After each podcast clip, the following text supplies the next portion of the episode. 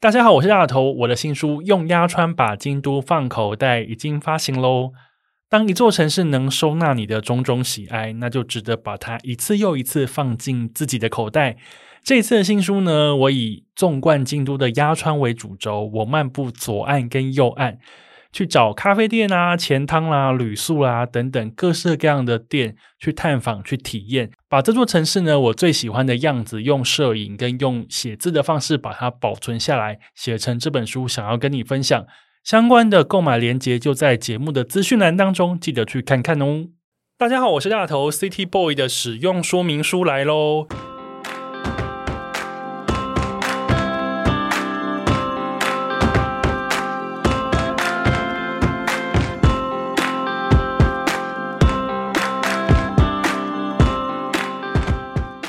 我是大头，欢迎收听这一集的 City Boy 使用说明书。这是一个从 City Boy 角度出发的生活风格节目。每一集我都会邀请一组来宾，和我从各种主题里面找到增进生活情调的方法。所以，不管你是 City Boy 或是 City Girl，都欢迎你一起加入。今天这一集的主题呢，叫做“喝价哥好逼”，走一趟包山包海的美味高雄。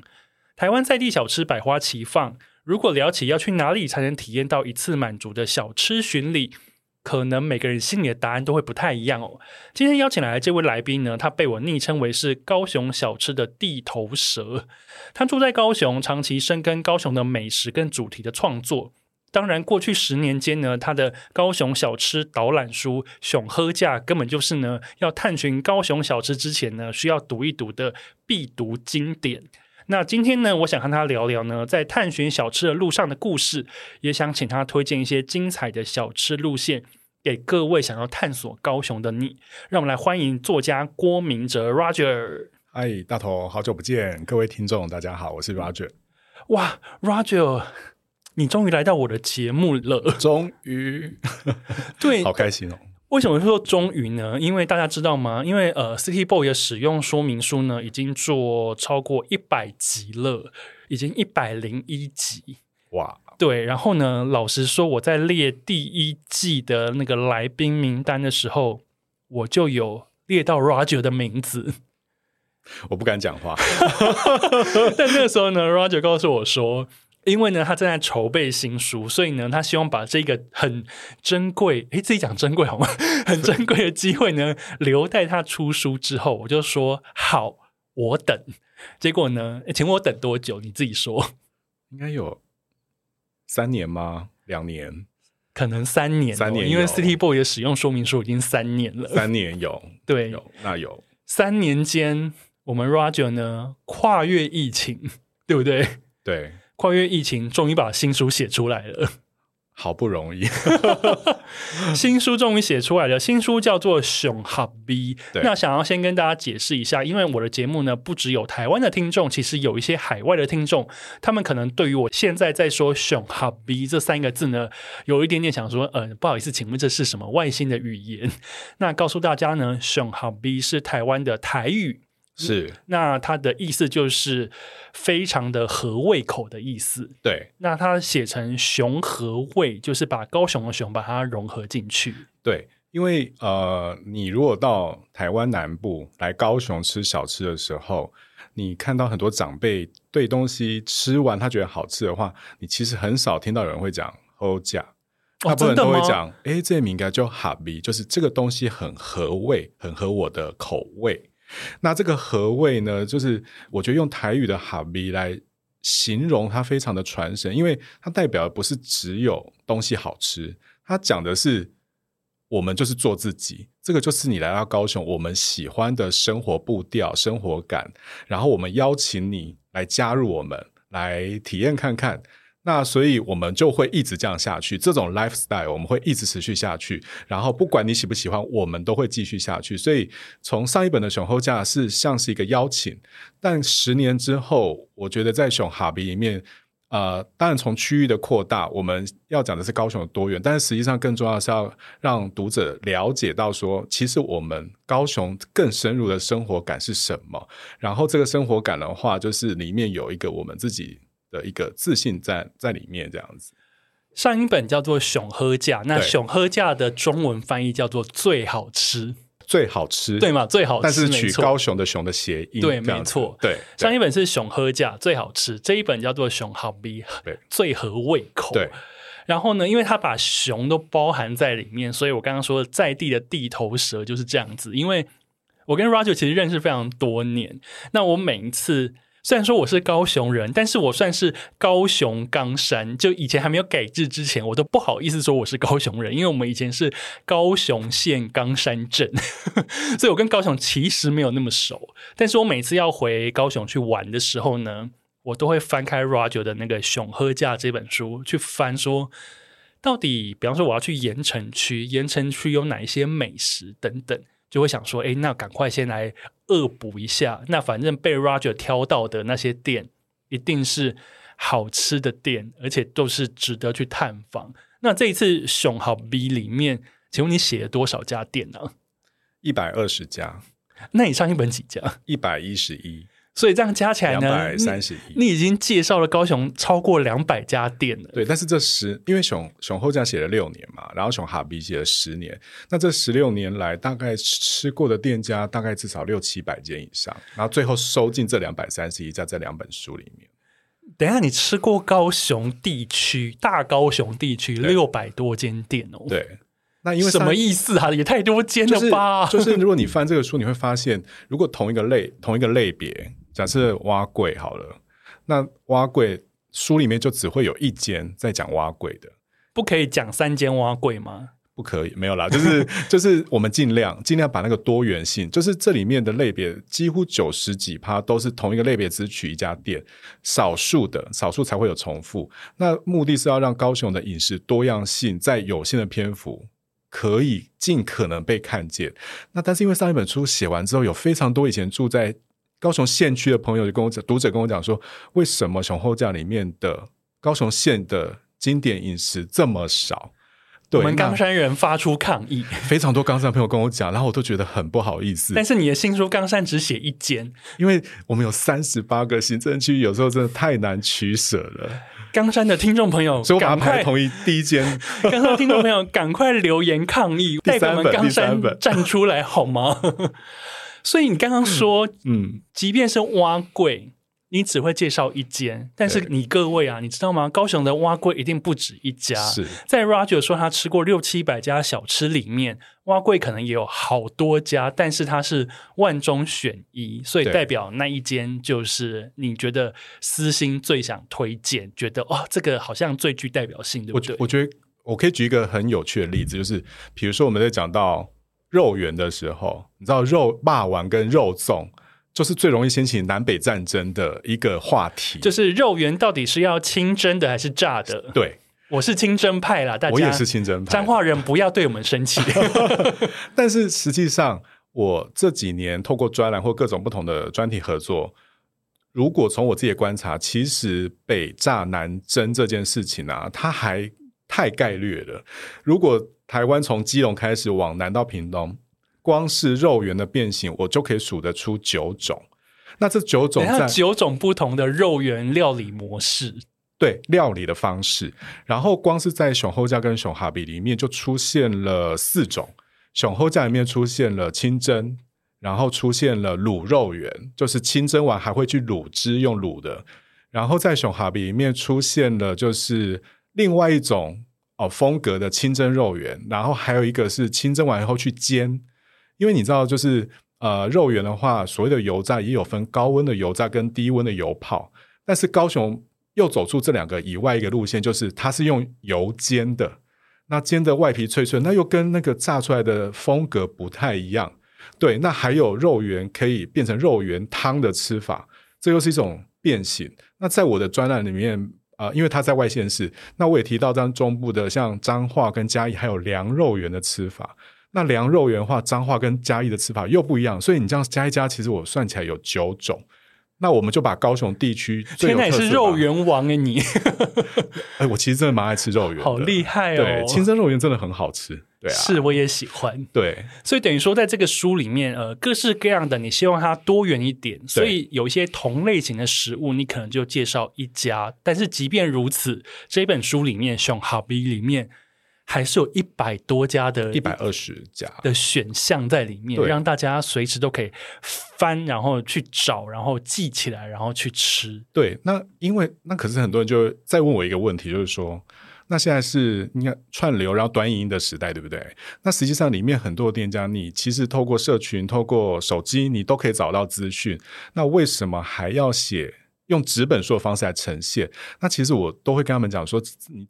很多时候去采访过之后，有一些细节，它真的是需要透过文字去转化。然后还有一个我觉得更重要的地方是，比如说我们刚刚讲肉圆，或是肉燥饭等等这种东西，它看起来好像就是一碗肉燥饭好了，可是你就会发现，诶，为什么每一家吃出来的味道都不太一样？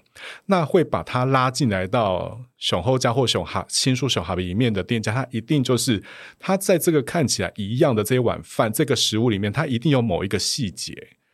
跟别人不一样，然后那个不一样是让他就跳出来了，然后加上他原本店家代代传承的故事性，他移居到高雄之后，那个故事性的精彩度把它合在一起。所以读这个书的时候，其实呃，我们的文案就写它不是只是一个在地的饮食指南的原因，是因为当然我们准备了 QR code，然后让大家可以很方便的去探索，但更重要的是，我们希望透过这两本书，让大家可以。看到整个高雄市的城市轮廓，从饮食的部分来切入，这样子。我觉得在看这本书，我觉得最厉害的是，呃，Roger 在写他这一间小吃店，写这一道料理的时候，真的不单单只是介绍它的好吃不好吃，或者是说它的。材料啊，一定都是好吃的，没有不好吃，不好吃不会收进来。但是它会融入它跟店家交谈互动的过程当中，然后去理理出一条这一家店的严格，等于说这间店的一个小小断代史呢，就是 Roger 会透过一篇文章、一道料理把它记录下来。所以你在看他的书的时候，你会。一边你会对这一道料理觉得垂涎三尺，会觉得哦，好想要去吃，跃跃欲试。但是呢，你也会因此就先去了解啊，为什么会有这道料理的产生？这个料理第一代老板、第二代老板、第三代老板到底中间有什么样子的转换，然后才让他们走到现在。我就是在看这一本书的时候，我觉得寓教于乐嘛，就是你不止吃饱，你还能去理解。那我觉得有的时候就是你懂越多。你会觉得说，哦，这个东西吃起来更有韵味，让这道料理呢更加的不凡不简单。这样就是好想要好好的说故事吧。对，就是因为现在的确大家都不会想要听听人家说教，所以我们我尝试尝试把这些比较生硬的，从历史啊、文化、饮食，那我们用一个比较有趣的角度，把它用故事来呈现。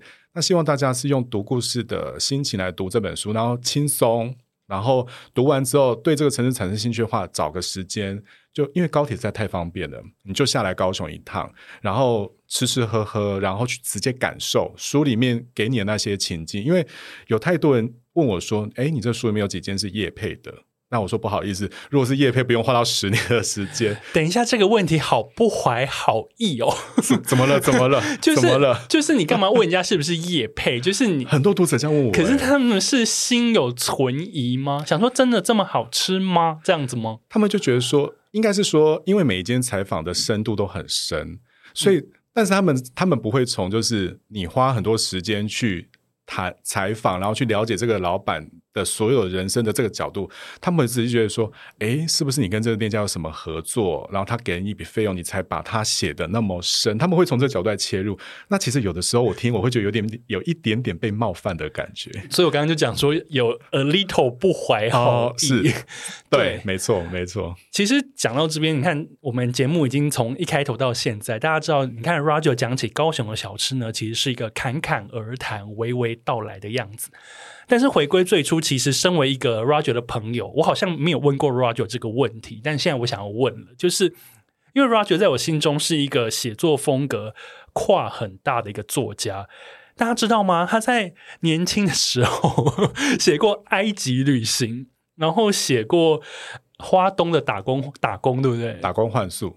然后呢，你后来又写了一本去澳洲打工度假的书，非常好看，叫《大澳》。但是你后来就开始写乡土美食，然后不管是在高铁上面的专栏啦，或者是说你实际出了这两本跟高雄小吃相关的书，请问这个跨很大，然后直到现在你还蛮专注于在写小吃的这个契机是什么？呃，它的本身的核心就是写作这件事情是我喜欢的。那题材的发散的话，其实我真的没有想这么多。但一开始的确，我现在出了六本书，里面有四本其实是跟旅行文学有关系。那两本就是《熊厚假》跟《熊哈比》是高雄在地书写。那其实一开始的确是因为我喜欢旅行，所以我就尝试着以这个题材来跟我的创作结合这样子。那后来会开始写在地饮食，是就一个因缘机会，当时诚品书店高雄区的企划。问我说：“二零零七年的时候，天哪，好久以前，就是 我在讲一段那个从前从前的故事，超级可怕的。然后他就说：‘哎，我们想要开一个饮食专栏，那我们想要有一个在地人来写，那你有没有兴趣？’那我就说：‘哎，好啊。’其实因为我很喜欢吃，那但是我从来那时候没有写过呃饮食的题材，那我觉得可以试看看，所以就用一种类似像小吃侦探嘛，就是用这样的概念。”我就想说，反正我喜欢走路，然后我喜欢呃看不同的东西，我我的好奇心是一直都有的，那就来玩看看好了。一直一一开始抱这个心态，那没想到专栏后来出来之后评价很好。那我从澳洲回来之后，就尝试想说，诶，那是不是我们来，我就把它来尝试集结成扩充成一本书，所以就有了二零一三年的熊厚假。我想先岔题跟问一下，你的《熊厚假》到底改版几次？嗯、因为我记得那本书超级畅销的。呃，目前是有三个版本。那去年推出了十周年畅销典藏版，这样你知道要够红才能出十周年畅销典藏版。谢谢木马，谢谢。对，不愧是地头蛇。没有没有没有，就是谢谢大家的支持。对，那那后来也发现，就是哎，其实虽然说写的是台湾岛内的饮食。可是，既然有很多人是有兴趣的，而且从后端的销售量也看得出来，在高雄地区，其实当时买熊厚价的人非常多。你说高雄在地人买，在地人买，这是出乎意料的。因为我们当时锁定的是高雄以外的人，希望他们可以来高雄玩嘛，对不对？但后来发现，在高雄市本身的销售量是很好的。你知道冈山人，我本人也是买了，因为想说高雄我好不熟哦，我需要有一本高雄美食书来告诉我高雄到底有哪里好吃。而且我不止自己买，我还买一本送我爸，我爸也是冈山人。真的非常谢谢大头。那其实很多人就会像大头一样，就有给我给我这样回馈，就是。很多人都北漂离开高雄，但是回来的时候都只在自己家的行政区周边活动。我只在冈山活动哦，我就是懒得去高雄。对，就是大家都会有这样的心情。那但实际上，高雄县是合并之后有三十八个行政区，它从山边到海边。那你可以想象，在最靠山边的像甲仙啊、那玛夏，它其实就跟嘉义的阿里山是连接在一起的。所以光这件事情就有很多人觉得哇，原来是这个样子。所以很多人在不同的时期，他其实都用不同的方式就来到高雄，所以它就造成了很多元的饮食文化。那这个饮食文化其实它很有趣，所以我们我想要把这个有趣的东西来把它呈现出来。那两本书里面，如果读者仔细读的话，会发现一件事情，就是前面的目录的安排。我都不是用一般你你看到美食工具书的呃那种类型来分的，我其实是想象它是一个旅行的时间轴。所以今天你不管是在地人或者外地人要高雄旅行，我我希望你翻目录的时候，哎，第一个就是早餐开始，然后就一路这样子顺着时间去这样一直吃，吃到最后面是宵夜的类别，然后最后你离开高雄的时候还有伴手礼，那那它就是一个很完整的一个旅行节奏。那我我希望的是这个小小的我安排这个算是体贴吧，就是希望让大家可以感觉到来高雄的那种旅行感。那只是这个旅行感里面，我们呃有小吃来串联这样子。不过我这次在读你的书的时候啊，我觉得有一句话让我非常有感，因为你在他的序里面，你在你的自己的序里面，你写说这本书你希望可以让外地人看见高雄，让高雄人看见自己。然后我就想说，嗯，这句话的意思是。想说外地人聊起小吃不会想到高雄吗？诶，大家现在扪心自问一下，如果呃有外国朋友要来找你，然后说，诶，我想要在台北以外的地方想要寻找小吃，你会推荐他去哪一个城市？好，想三秒，现在有答案了吗？那我想问 Roger，你写出这句话其实是有感于，就是诶，好像高雄比较不容易被提到吗？呃。大家想到台湾南部小吃的时候，第一个想到的台南嘛，对不对？那就是杀去国华街，我吃到饱。对，就是那个就是台南的小吃热区嘛，对不对？那但是这个是从南部以外的观点在看南部。好，但是如果你是今天真正住在南部的人来说的话，假设我们从云林、嘉义、台南、高雄、屏东。每个城市的人都可以很明确的知道说，这个城市我们的饮食跟我们相邻的城市的差异在什么地方。那有的时候对高雄人来说，就会有一点小小的眼红。诶，为什么高雄就在台南的隔壁？而且明明我们也很好吃啊。对，你你可以来高雄。那后来这十年来啊，就是有一个很有趣的事情，就是很多日本读者。现在熊货架还没有日语版哦，可是他们就直接买繁体中文版来高雄吃，然后他们就会回馈一件事情，我会知道是因为他们都会在 IG 上面 tag 书名，然后我是一个有的很，我就会 tag 那关键去看，然后就发现很多日本读者，我有时候就问他们，然后他们就说哦，他们在日本的呃社团饮食社团交流完之后，他们就推荐说来这边买这个书，然后他们就下来吃。然后，因为现在廉价航空很方便，所以他们他们就说，他们通常如果是第一次来台湾的话，他们的选项就第一个会先来台北，台北就是联动到整个九份、金瓜石这边，南部的话就是台南，然后东边就是花莲、太鲁阁。那但是如果他们是一直来、一直来，很喜欢台湾的话，他们就开始去找寻其他城市哦，因为高雄对他们来讲会比较像是进阶版，没错，就是我已经去过第一次必去的地方，但是如果我想要更进阶，让自己显得更加的与众不同的话，高雄会是一个很赞的选项。对，因为他们就发现，哎，在台南半小时车程以外的地方，竟然有一个城市叫高雄，而且高铁也有停哦。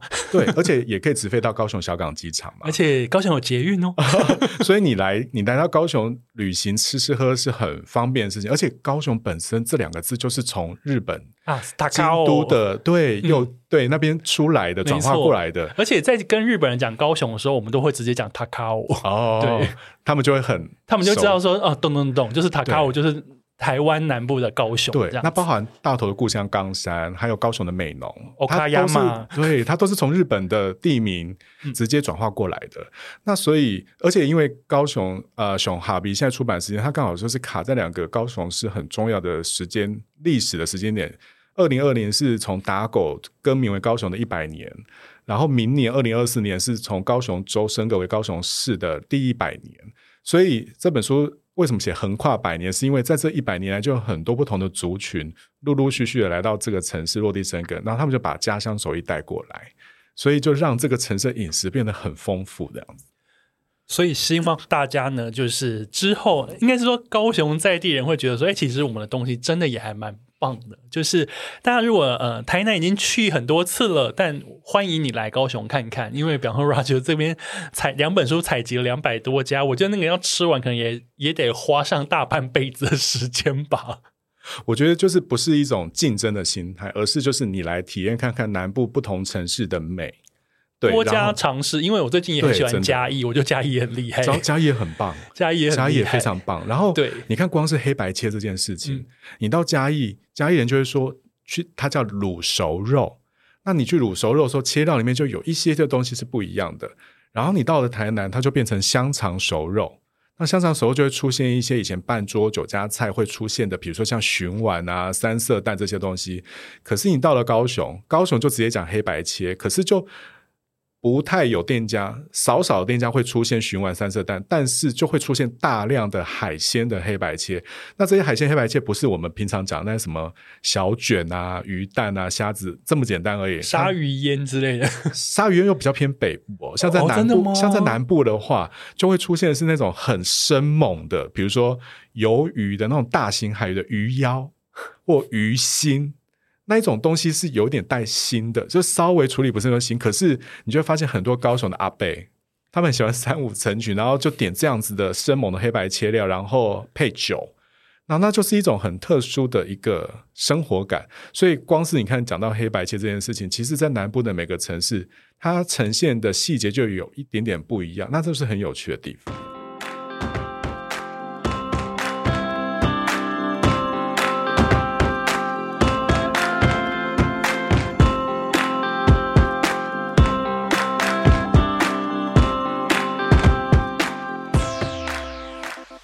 不过我觉得像你现在你身上懂这么多，比方说你每每讲一个东西，你就会有一个自己的脉络跟自己的一个资料库。但是呢，因为你第一本书上一本书已经太成功了，三个版本长销十年。那这一次出版社说：“哎，Roger，我们可以再准备下一本喽。”其实你在创作的时候，你在写作的时候，你自己会有压力吗？就是因为上一本书真的就已经太红了。如果是以素材的收集这件事情来说的话，还好，因为你手上真的太多东西了。因为应应该是说，因为这一次是把整个高雄旧县区纳进来，所以我其实，在一开始要写的之前，我就很清楚知道有太多可以写的。其实比较烦恼的是要怎么筛选。所以刚刚大头才会抱怨说、哦、啊，为什么冈山只有一间？因为真的很，因为其实，在熊后架里面也有收入冈山的，像有收录冈山的羊肉炉的，所以在新的这一本就不写羊肉炉了。那但是因为实在有太多行政区域了，那我们就尽可能把每个区域有趣的东西拉出来写。那所以其实比较烦恼，反而是因为经过疫情三年，很担心小吃这些老板们是否安好。然后但是经过三年，你发现到今年，他们都展现出他们强大的生命力，都。保留下来，你就会觉得很感动。然后，但是同时间，你也会知道说，哦，那在三年，就对那个我在二零一七、一八、一九就采访好店家很不好意思，因为一拖就是这么多年。但是你知道，南部人就是这样子，没有任何一家店的老板曾经传赖啊，或是。让我知道说，他们觉得，哎，为什么采访都没有出？是不是诈骗集团？从来没有。你上次吃了我们就是一千块的黑白签，你也没付钱，文章也没写出来，这种就大概是这个。我会这样子担心，我会觉得好像很对，很对不起他们。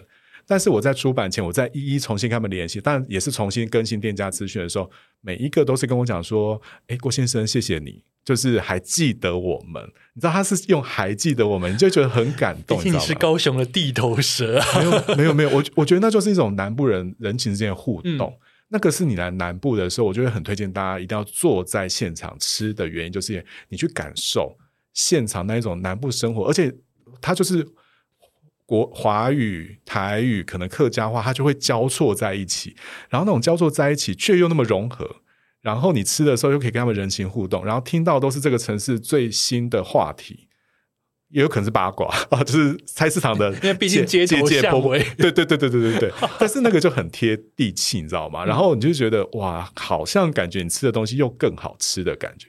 可是我还蛮纳闷的，因为你心目中的名单很多，但是我觉得比起不足。挑选可能真的是一个最大的难关，因为再怎么样，这一本书也不可能出一个六百页，可能就变百科全书。对，那到底要什么样子的店会上你的眼呢？我觉得我还蛮好奇的，因为比方说我自己也写旅行书，很多人也会问我说你怎么挑店？但我想把这个问题呢丢给另外一个更会挑店的人，就是丢给 Roger。你要怎么挑店？决定说这么多店，诶，那我留这间。或者是说，刚刚讲了，挖柜有这么多间，我为什么偏偏不留 A 要留 B 呢？你的挑选的准则是什么？我的原则就是一个，就是你如果去读从熊后架到现在的新书熊哈比，你会看到很明确，就是每一个店家它都分成呃，不是两段就是四段。好，那四段是因为新书的篇幅字数变多了，但是呢，一定每两本书都有一半的篇幅在讲店家的故事。有一半店有一半的篇幅在讲这家店的招牌料理的滋味。好，那招牌料理的滋味应该是说，因为第一个每个人对好吃这件事情的定义，其实主观感受是不一样的。所以呢，我尝试着就是把我觉得你如果来到高雄，时间有限的情况下，我最推荐你去尝试看看店家是这些。好，那但是至于好不好吃，你可以去联动到你自己过往的成长经验，或者是旅旅行经验，来决定说你喜不喜欢这件事情。我们来交给读者自己去做决定。那再来另外一方面就是，那为什么我会选到这家店？是因为它一定本身除了东西好吃之外，店家的故事性，它一定是代表了某一个时代，它是什么族群，它迁徙到了高雄之后，我可以借由这个店家故事来让大家去。扩散说，哦，原来高雄曾经的脉络是这个样子。那那个脉络是借由这个故事一起慢慢的用轻松的方式讲出来，因为我们不是文史书，那所以我在挑选的时候，如果店家故事本身是强的，那东西又好吃，那绝对就会排在最前面的排序，把它收纳进来。这样。可是问题来了，店家的故事这件事情，并不会写成一个大看板贴在门口。对，所以店家的故事要你去跟店家互动，你才会知道，对不对？没有错。可是要怎么互动啊？如果我是一个卖那个肉燥饭的老板，每天忙死的，突然有一个不认识的郭先生跑来说他要采访，我可能挥手就说啊，不好意思，我们没有空，没言哦。我其实常遇到这种事情，所以也会被也会被婉拒，对不对？会婉对，常常被很很直接的婉拒，没言卖下差了之类的。对，那所以。你在约的时间点就很重要，你一定要挑选，那他绝对不是忙的时候，一定不可能是中午的时候，你杀去一间小吃店说你要采访。对，那有的时候就是比较弹性，比如说，呃，根据老板的需求，假设他真的很忙，连平常店收起来之后，他还有其他事要忙，还要备料什么的之类的，嗯、那我就跟他讲说，那没没有关系，我不用现场打扰你，但是如果你可以留个十五分钟、半小时的时间，我们用电话。那我用电话电话来采访完你之后，我再另外找个时间杀到现场去拍照，吃跟拍呀，吃跟拍。那你只要留几道让我自己拍，那你们就忙你们的，然后我自己拍。然后他们在工作的时候，你就是在他们旁边穿梭，但是不要去挡到他们，阻碍阻妨碍到他们，不要阻挡他的动线。那你就是要很灵活的去取取镜啊什么的，就是抢那个时间。那很多时候是在这个情况下。呃，完成的。我我觉得很有，一个有一个很有趣的地方是，就是在上一本写到肖家挂包的时候，他当时我是在某个地方看到被高雄人称为叫做呃神出鬼没的挂包摊。那他的神出鬼没的地点，当时是在新爵江商圈那边。等一下，先解释一下神出鬼没。对，我要先要解释，就是哎，为什么叫神出鬼没？我后来去了之后才发现啊。哦我我我先约那个时间了，然后那个肖老板就他的摊车就在某一个点，然后我正准备要访问他的时候，突然间他的工作忙到一半，他就推着车要往某一个小巷子杀出去，因为警察来了，警察来了，那小摊贩会被取缔。对，然后那个当下，那个当下就是。你站在旁边，你本来已经要采访他了，结果他突然间把一整袋的挂包还没有放进蒸笼，他就扔到我身上，因为他两只手要去推那个推车，然后扔在身上的时候，所以你也跟着跑。我本能的，你知道吗？因为他就跟着我说：“郭先生往这边。”他直接就是没有要问你，他就是叫你这边。啊我就是背着那个相机以及他的挂包。袋子跟挂包，我就跟他冲过整个马路，躲到一个他已经设定好的巷子，然后那个空位都已经空出来了，就是他有一个藏身的地方。对，然后他一推进去之后，他还准备好那个绿色的那个防防水的帆布袋，盖起来，整个盖起来，然后就若无其事在旁边抽烟，就是。等警车这样通过，然后我在旁边就看到那整个行云流水的节奏，你知道吗？你就觉得哦，这个真的可以用神出鬼没来形容。所以就是老板的日常。对，但是像我采访到那间店之前，我花了好多时间去找他们，因为他们每次放摊车地点都不一样。哈，对，所以我花了好，我记得是第四次还是第五次，我还真的找到。那客人如果比方说老顾客要找他们，要怎么找？靠缘分打电话，那个时候就是刚智慧型手机出来的时候，那他就会说：“哎，那郭先生，我就留我的联络方式给你，你下次可以先跟我确认。那那个联络方式甚至在网络上他不会公布的，那他也只留给老客人。然后我后来发现他是用这个方式，对，真 的好喜欢哦。那这只是一个其中一个例子而已。然后，但是从呃熊后家到这个熊哈比，他遇到太多次这样子的例子。我还有遇到一个老老板娘，她原本因为我原本是一直都接触到她已经接棒的儿子，那儿子觉得没有需要，所以我就一直闭吃闭门羹。然后，但是你还是很想访，对不对？对。然后某一天我在打的时候，竟然是他妈妈接的电话，他说：“天哪，机会来了，机会来了。”然后我就因为我我我不是那种很 push 的人，就是我是蛮顺其自然，就是如果他最后真的觉得。不要，我也不勉强，因为也没办法，他就是不想要。对，那所以我一开始我可能是因为这样的心态，然后就跟他聊天，然后那个陶根就开始跟我分享他的心事，就是因为他在家也很孤单，嗯，因为儿子啊后辈都在忙这样子。那聊聊聊之后，然后他就说：“我觉得你很特别，就是竟然会跟我这样一直聊天，然后因为还聊到宫庙啊什么的事情，就是他他正在经历的人生这样子，然后所以他觉得好像我不是只是想要来拿取什么素材而已这样子，那他就说，那我帮你问问看好了。问问看他儿子，就没想到就成功了。所以妈妈出马，妈妈出马这样子。所以有的时候你都不知道会在什么样的状态下让这个采访成功的。我觉得其实人与人的相遇就是这样子。我觉得如果一开始你带有很强大的目的性，我觉得如果他真的没有需求，或者是说他们很本能的抗拒，或者是说啊他们生意就真的已经很好了，他们根本不缺这一篇文章的话。其实很容易就是会被拒绝，对。但是有时候成功的确是会落在一个你想都没有想过的 moment，完全，他就会突然就得其门而入了，完全是这样子。对，所以其实里面还蛮珍贵的，因为我觉得在看 Roger 的书，我真的觉得最珍贵的其实是呃跟老板互动的部分。因为老实说，我们平常找一家店，就算我们每天都去吃好了，但是如果我们从来没有跟老板聊过天的话，那一碗馄饨面就永远是馄饨面而已。你不晓得为什么会有馄饨面，以及为什么会有这个口味的诞生。对，但是我觉得当你开始聊之后，有时候其实会有很多你意想不到的故事跟情节的转折，就是会出现，然后让 Roger 写在这一本书里面。所以这里面这两本书里面都有很多叫所谓的无店名。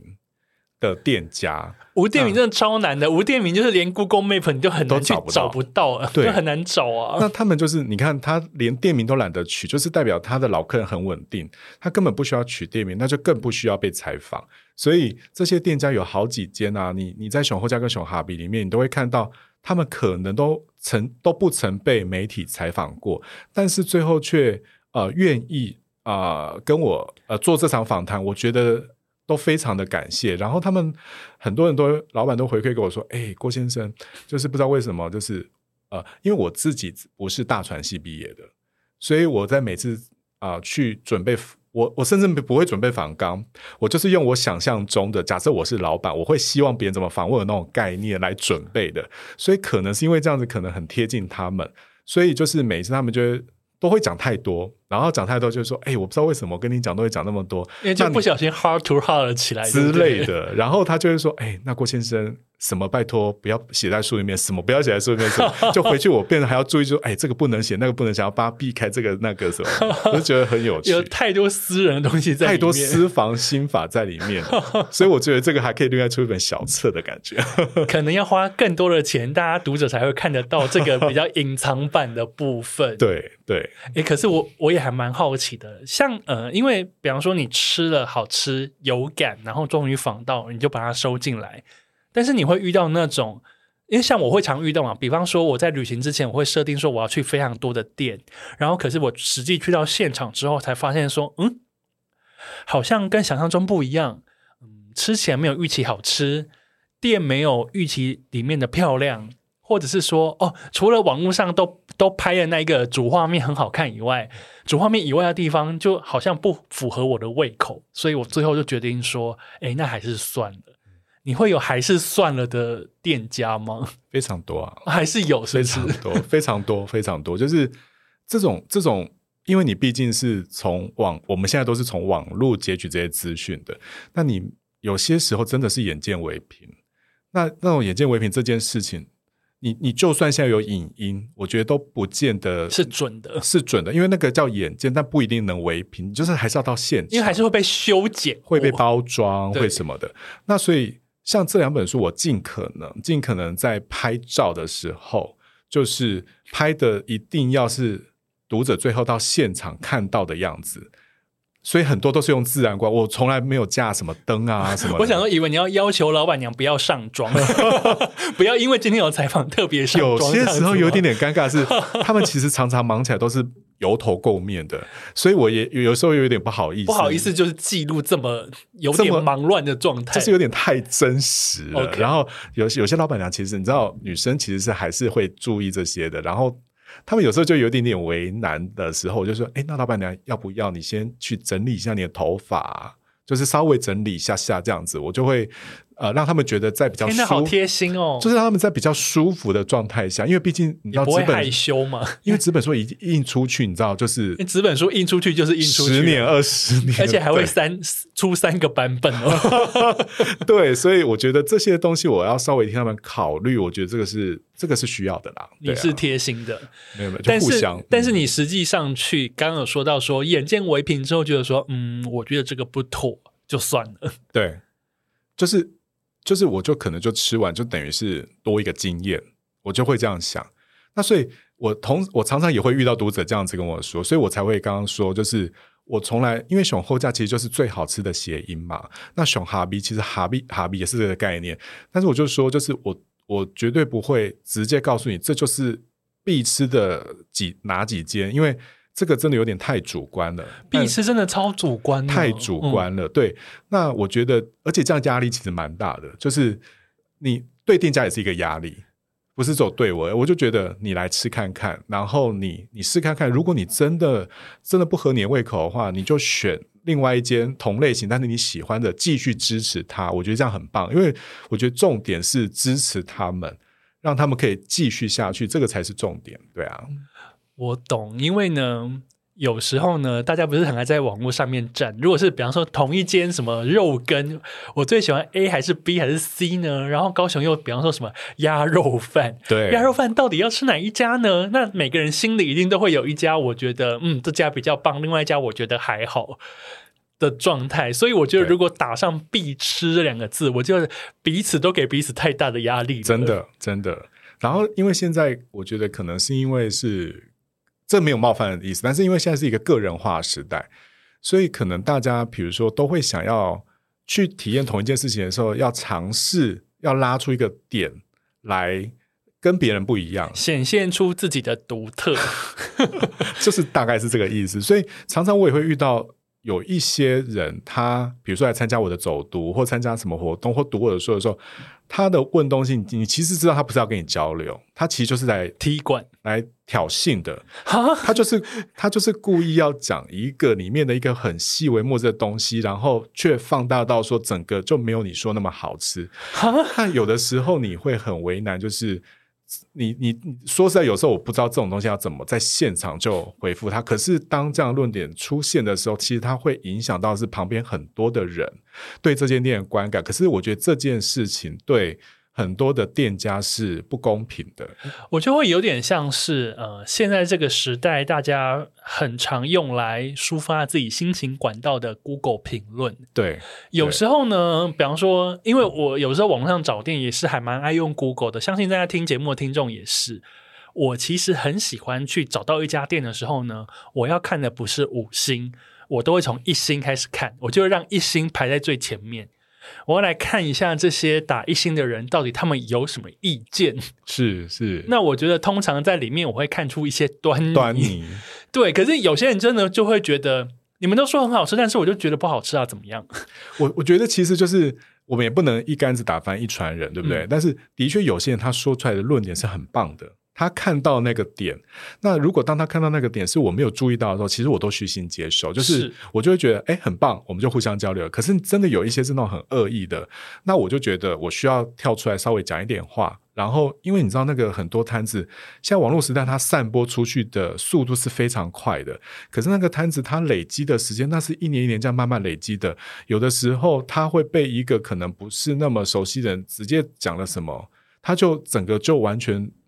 那些累积的东西就完全不见，我觉得这个实在是有点太可惜了。因为我觉得这个时代，其实你要让一间店变成排队名店，其实很快，非常快。但是你要让一间店稍微有点门可罗雀，也是没有，也是还蛮容易的吧？对，就是 对。所以我觉得，就是在这个时代，我们我们在我们在发表我们自己的想法的时候，其实都要很小心。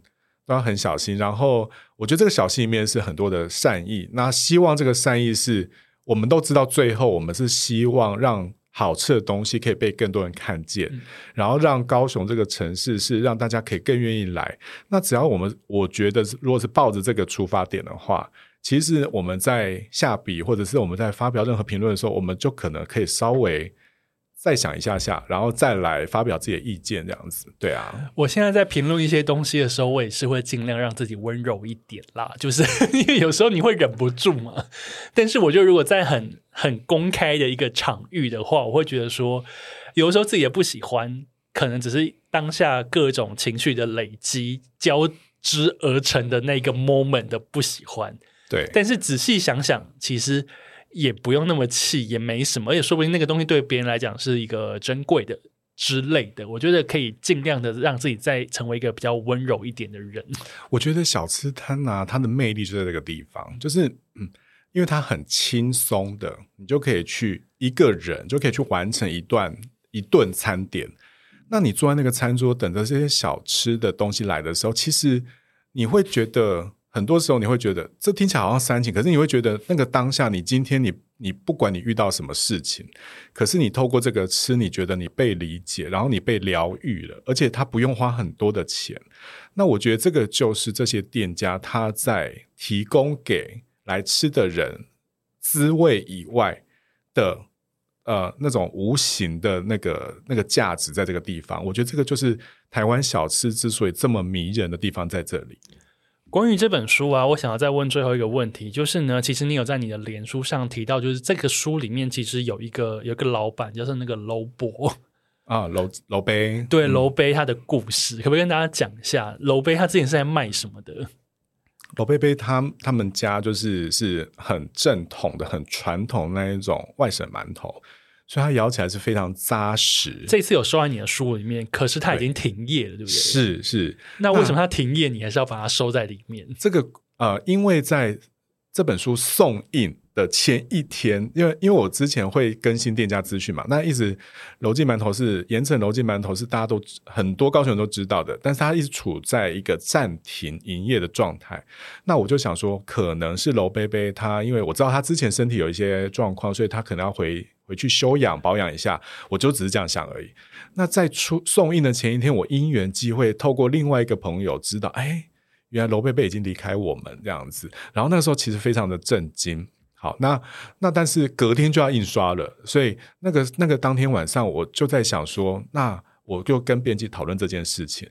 那讨论完之后呢，啊、我们决定。我决定还是把楼记馒头收录到书里面来的原因，是因为，呃，第一个是楼贝贝它本身的滋味很好之外，第二个是楼记馒头它其实它整个起来的时间点，它跟就是呃呃他的爸爸哦，在战后跟着国民国民政府来到台湾之后，然后从军中退役，然后在盐城开始呃卖这个馒头。然后他跟着整个盐城的那个最风华的时段，然后他是整个叠合在一起的。然后在，然后他在跟那个，就是因为在日治时期的时候，吃面粉这件面粉这个东西取得并没有那么容易，所以呢，他又跟呃从开始进口面粉，然后美元，然后到最后直接整个台湾政府的政策转变为直接扶植，就是那个小麦这个产业。它是整个叠合在一起的，所以等于说，它的馒头包子里面，馒头里面其实是一个台湾的一个历史的缩影在里面。可其实可以这样讲，可以这样讲。那而且重点是，它几十年来。它都一直维持着那种相同的味道，你知道，我们现在很多时候去买那馒头都很蓬松，然后你里面吃到很多都带有大量空气感。你想说不合味，不好比？对，吃起来就是很虚、很空虚。可是你去咬它那馒头的时候，就是非常扎实，而且它那个甜是真的，就是你嚼那个面、那个馒头的时候，那个面粉的香气。然后这件事情我会觉得很珍贵的地方，就是除了刚刚那个历史重叠可以重现之外，我们现在很多时候我们在讲几十年前甚至一百年前的什么场景的时候，我们有的时候比如说带带走的，我们是在一个遗址前面，或者是在一个什么前面在讲这个故事，所以我们只能透过那个口述当下故事去想象以前那个情景是什么。可是吃这件事很不一样的是，如果它一代一代传承，它真的工序都。一模一样，它食材一样，工序都没有偷工减料，他们还是这样做的话，那你是有可能吃得到六十八十年前一模一样味道的。这件事情我觉得非常珍贵，对，所以这个是为什么？就是虽然说现在楼记馒头大家买不到了，那但是它的故事我还是想要让它放在书里面，原因是因为呃，希望让大家就是呃看到这段故事的时候，看到这个城市曾经有过的味道，它是如何留下来，然后再转化成这个高呃现在呃高雄人会看到的样子，对的用意在这边。我觉得哇，这个很感动诶，就是而且毕竟当时你采访他，这个故事有被留下来，然后照片也有留下来，对不对？对。对，我照片选一张楼贝非常潇洒的在那边摆馒头的样子，对，就是，嗯，就是对，就是你会觉得有时候就是觉得很命运很很造化，很捉弄人。因为每一次罗贝贝看到我的时候，就会说：“明哲啊，什么时候书要出啊？你吃了我这么多的包子馒头。”因为我每一次去的时候，他跟龙妈妈都超级热情，就一直塞馒头给我，然后他们家的私房辣酱啊什么的，你就得到很多的照顾。然后你也知道，你知道在现在这个年代，还有人那么的珍惜你的创作这件，因为他自己卖馒头之外，他也是一个艺术家，他有在做纸雕。所以他很能理解那种创作的那个过程，所以你感你完全可以感受到他对创作你你的创作那种珍惜。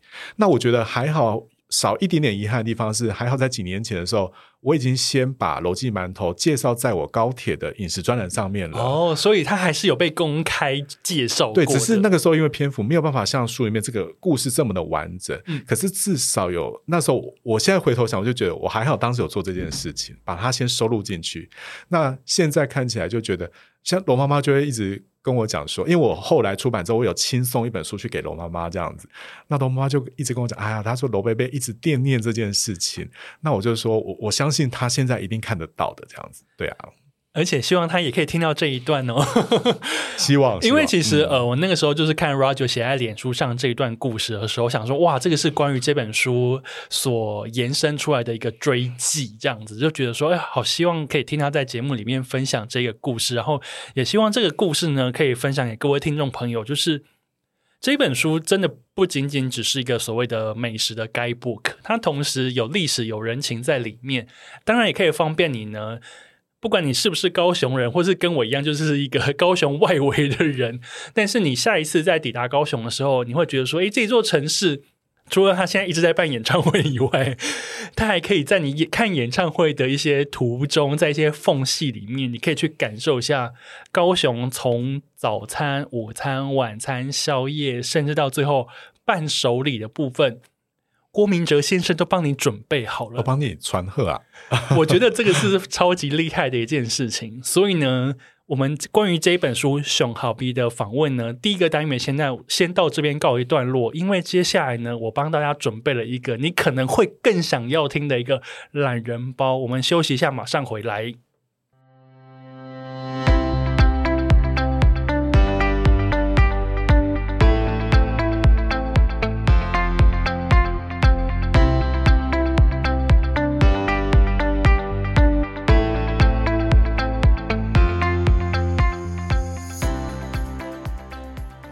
Hello，我是大头，欢迎回到 City Boy 的使用说明书。今天的主题呢，叫做“喝价哥好比走一趟包山包海的美味高雄”。今天邀请到来宾呢，是高雄的在地作家，他是郭明哲 Roger。嗨，大头，大家好。刚刚呢，我们前一个单元呢，聊了非常多跟高雄相关的一些小吃的故事，以及他采访的经历。第二个单元呢，我想要给 Roger 一些考题，因为呢。诚如刚刚所说，今年呢，高雄一直不断的在办演唱会，想必大家应该可能觉得说奇怪，怎么最近这么常去高雄啊？因为大家可能会为着各种有趣的事情、好玩的理由而到高雄。那当然，高雄呢，你一去那边之后，你一定不可能只做看演唱会，或是看音乐季，或是干嘛干嘛的一件事情。所以呢，我希望呢，Roger 可以给我们，或是给。各位想要去高雄参与各式各样的活动的外县市的人，或者是说海外的听众朋友，一个建议：假设就是大家要去高雄有一个两天一夜的踩点计划，想要请 Roger 推荐一个初心者，就是第一次去高雄的人的必访路线。所以第二个单元的名称呢，叫做《高雄初心者的使用说明书》。那 Roger 这个这个作业，你愿意接下来吗？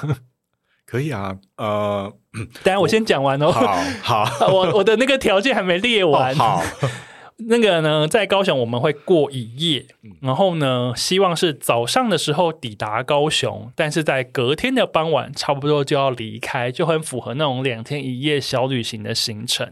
所以呢，我想知道 Roger 的小吃景点的推荐，如何填满我们这个两天一夜的高雄小旅行呢？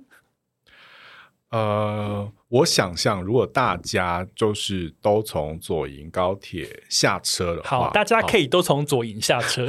其实从小港也可以，因为它在同一条捷运线上面，只是两个不同的方向，但是我们都是往市区的方向移动。好，好，那所以下车之后，当然就我们就是从捷运开始衔接。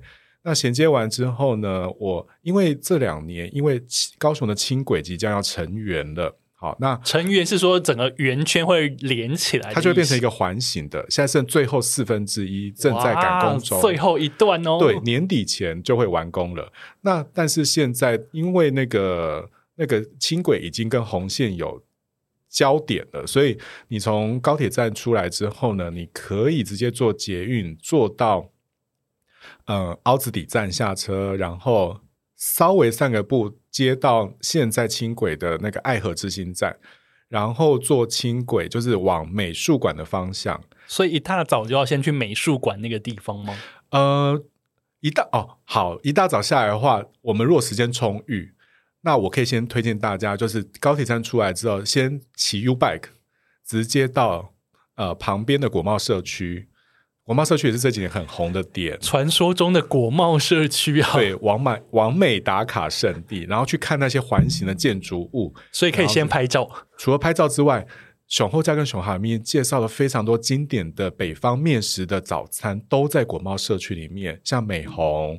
宽来顺、来阳，那美红是吃什么？那些你可不可以讲完店名之后，后面讲一下他他在卖什么？美红的话呢，最推全部都是北方面食早点。好，那我讲最推荐好了。嗯、好，去美红豆浆的话呢，就最推荐大家去点那个烧饼，现做的烧饼加酸菜蛋，听起来超棒的。我在看书的时候看到这一道，我整个口水要喷出来，真的很好吃。那它有一点肉末，然后酸菜炒。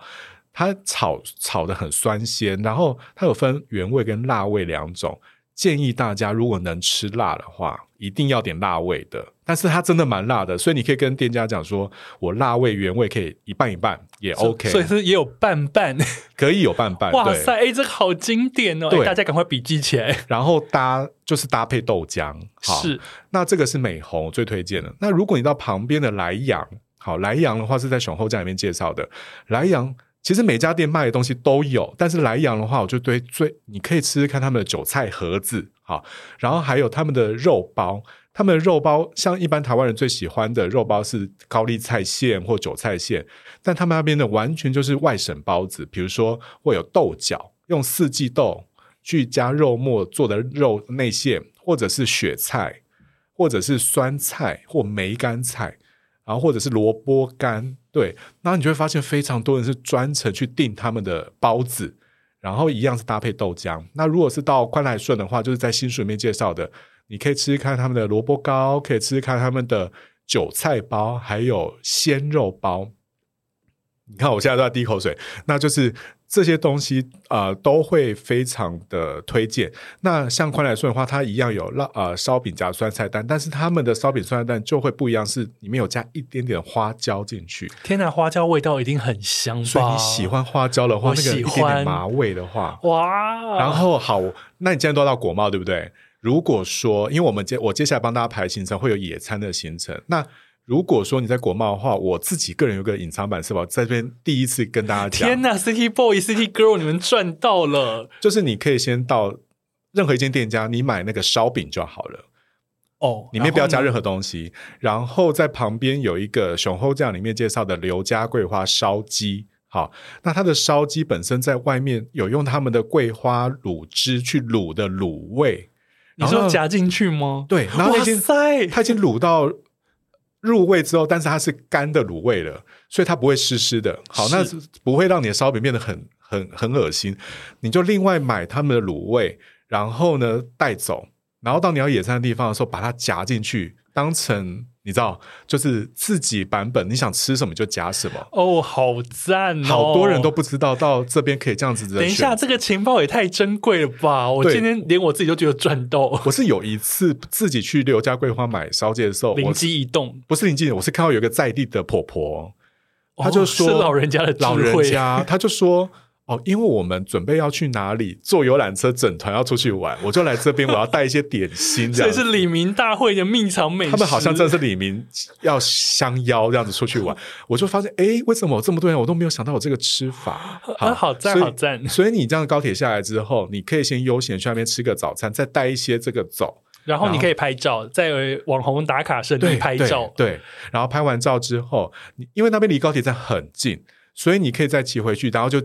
讲我刚接的捷运，然后接轻轨，然后轻轨完了之后呢，你可以，为什么推荐轻轨？是因为它往美术馆的方向呢，非常的美，然后它就会接到现在今年最红的龙猫森林，它就会穿过整片树，然后穿过整片树林之后，假设你是对艺术喜欢的人，那就请你在美术馆站先下车。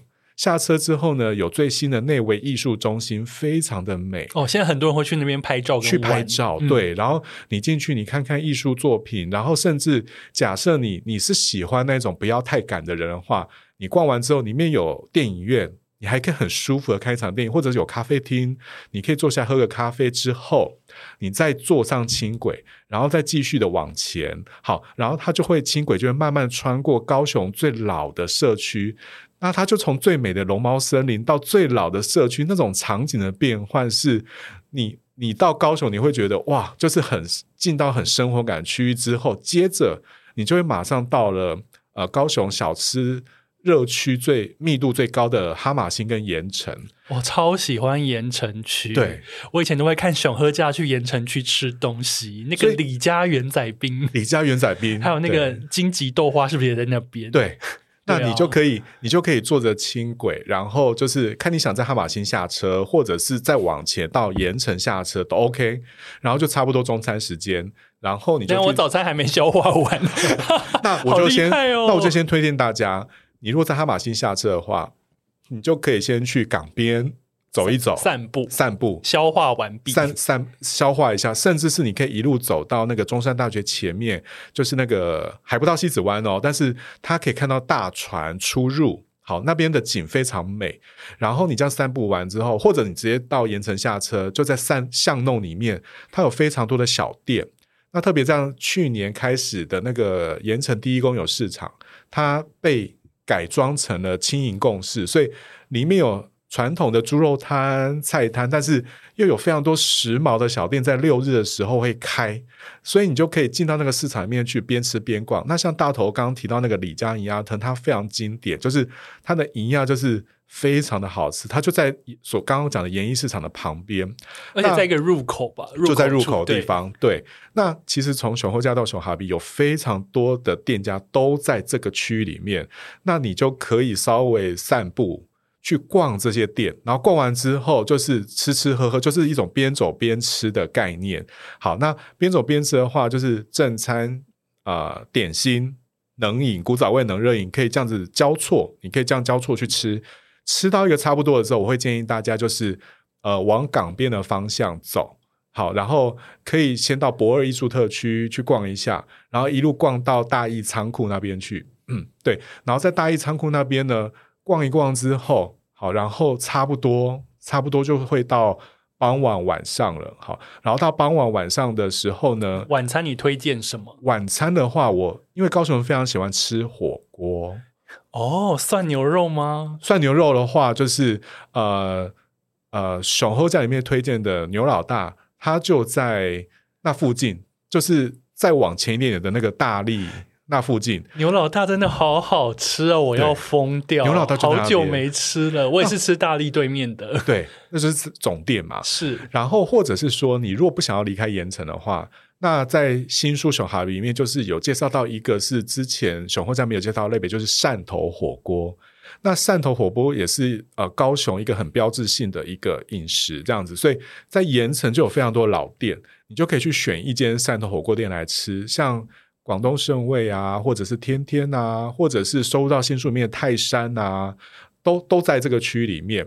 好，那你就你就可以晚上在那边很悠闲的吃一个火锅之后，然后我觉得就直接可以在盐城找一个很有风格的旅宿住下来，然后住下来之后呢，去看那个港边的夜景，然后去高雄流行音乐中流行音乐中心附近。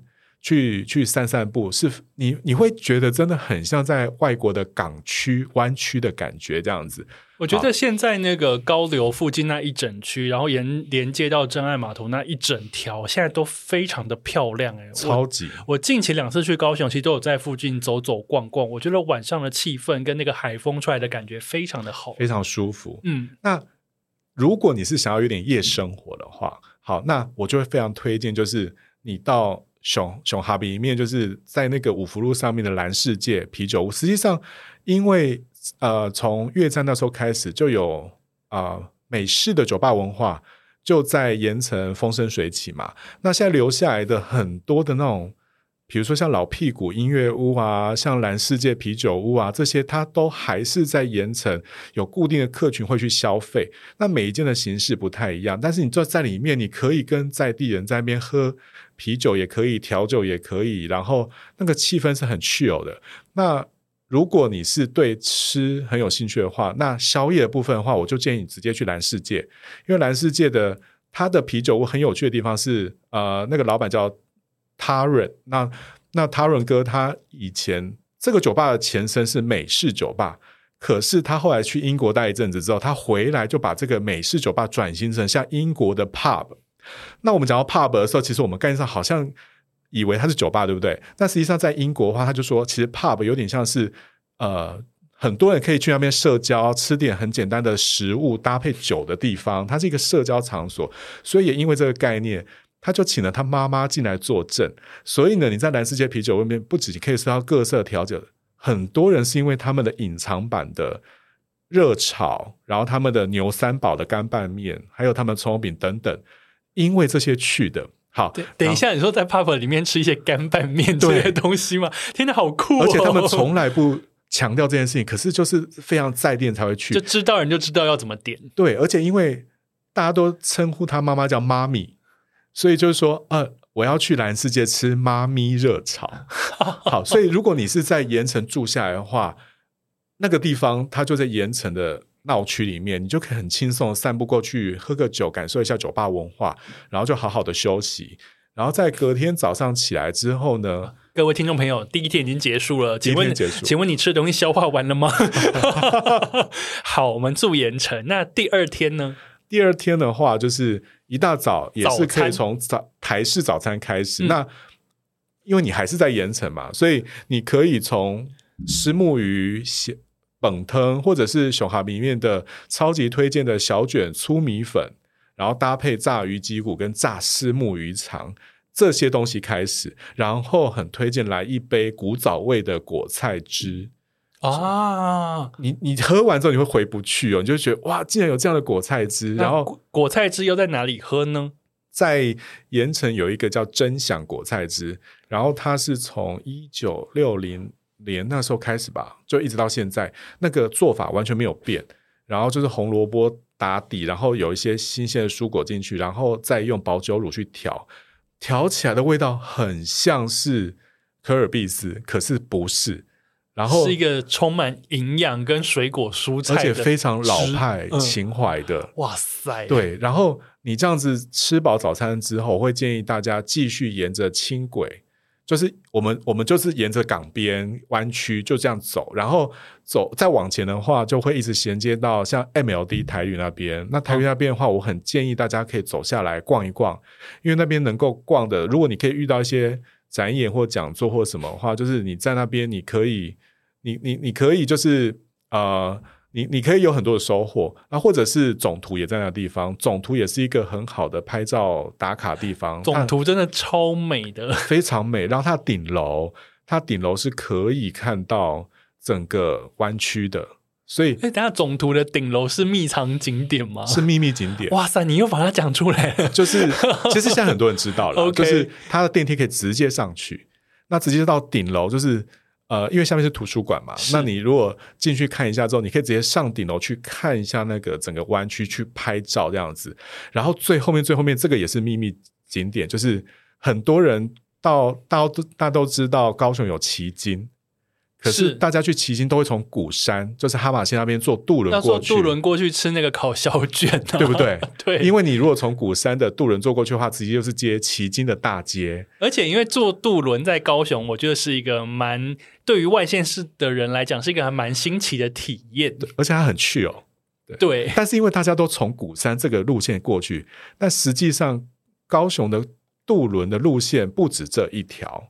哦，还有别条哦，还有别条，天哪，我不知道，这就是一个隐藏版的，所以我会建议大家，就是那个轻轨直接在 MLD 逛完之后，继续再往前，然后你坐到大概梦时代在那边之后呢，你就转 U Bike，然后转 U Bike 之后呢，你就直接 Google 搜寻前镇轮渡站，就是它是在南高雄另外一个区域，它有另外一条路线。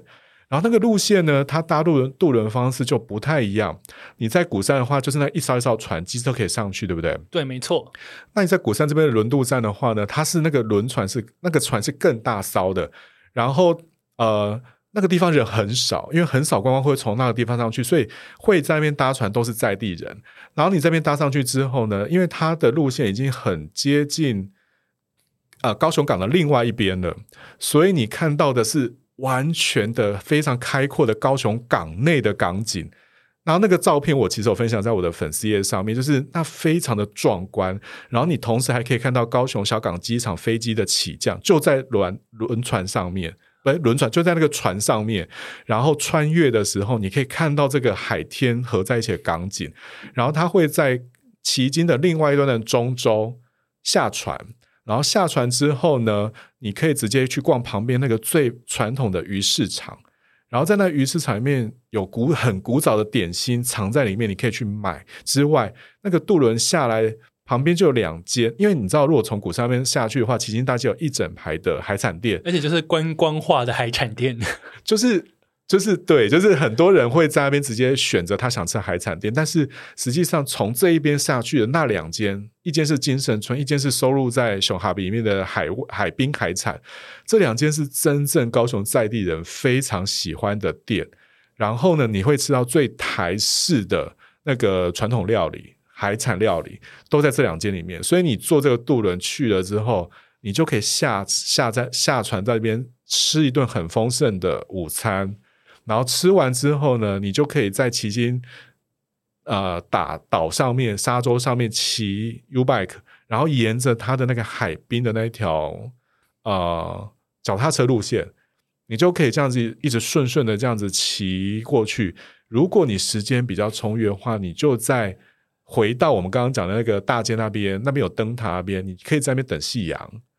就不用回到西子湾去看夕阳了，哦、因为是同一个方向，直接，直接在那个旗津看夕阳，在旗津看夕阳。然后它上面有一个灯塔跟一个炮台，那个炮台有一个角度拍出去，有一个延伸出去的一个一个，就是在海上面的一个，有点像是延伸出去的一个一个土地很，很很长的，很多的艺人都会在那边拍照，然后那个地方拍起来很美，所以就是。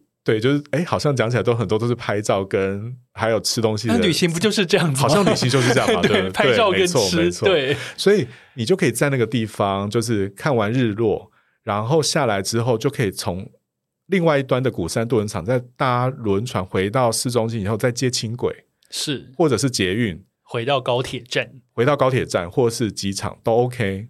然后就、哦、这就是一个沿着沿着就是从龙猫森林开始沿着整个港区这样子走一圈的行程，然后它就会很聚焦，然后不会让你很忙碌的跑来跑去，但是又有很多吃喝的行程可以逛。那这个我我蛮推荐给大家。天呐，我觉得刚刚这一整段也太珍贵了吧！因为呢。我觉得我会出这个考题考 Roger，就是因为他口袋里面实在是太多东西了，所以呢，我我们就带入自己想去高雄那个心情，然后呢，一般来讲，呃，外县市的人要去高雄，或是海外的人要去高雄，他可能会怎么玩的这个时间轴，让 Roger 来推荐。所以刚刚呢，Roger 从捷运站或者是小港机场这边开始讲起，然后他规划出一连串的路线：早餐、拍照、午餐、下午茶，然后散步路线，然后晚餐、宵夜，然后甚至到隔天都帮你准备好了。所以呢，按照这个路线，呃，你可以感受到观光的高雄，但是你更多的机会，你可以看到 local 的高雄。我觉得现在因为大家很爱讲求跟别人不一样嘛，就是。那边很观光，那我不去。但当你不想要这么观光的时候呢？刚刚 Roger 讲的这一串，我就非常在地耶。这个不在地的人怎么讲得出来啊？好厉害哦！就是那条路线，我真的是第一次在这么公开的地方讲。因为那个那条路线真的太美了。呃，今天听到这一段的人呢，那个抖内的连接在下面。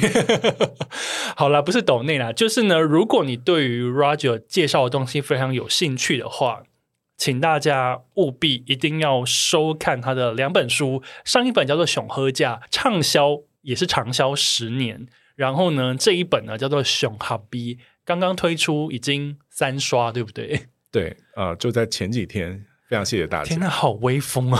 没有没有没有，在这个书很难卖的时代，迅速三刷。谢谢这些老板，他们的故事太精彩了。这些老板太故事太精彩，然后我也身为一个读者，我也非常谢谢 Roger 把这些老板、这些故事、这些料理的美食把它介绍下来。当然，也要谢谢木马出版社愿意出这本书，让我们可以看到，然后呢，之后可以按图索骥。那当然，Roger 你自己也有那个。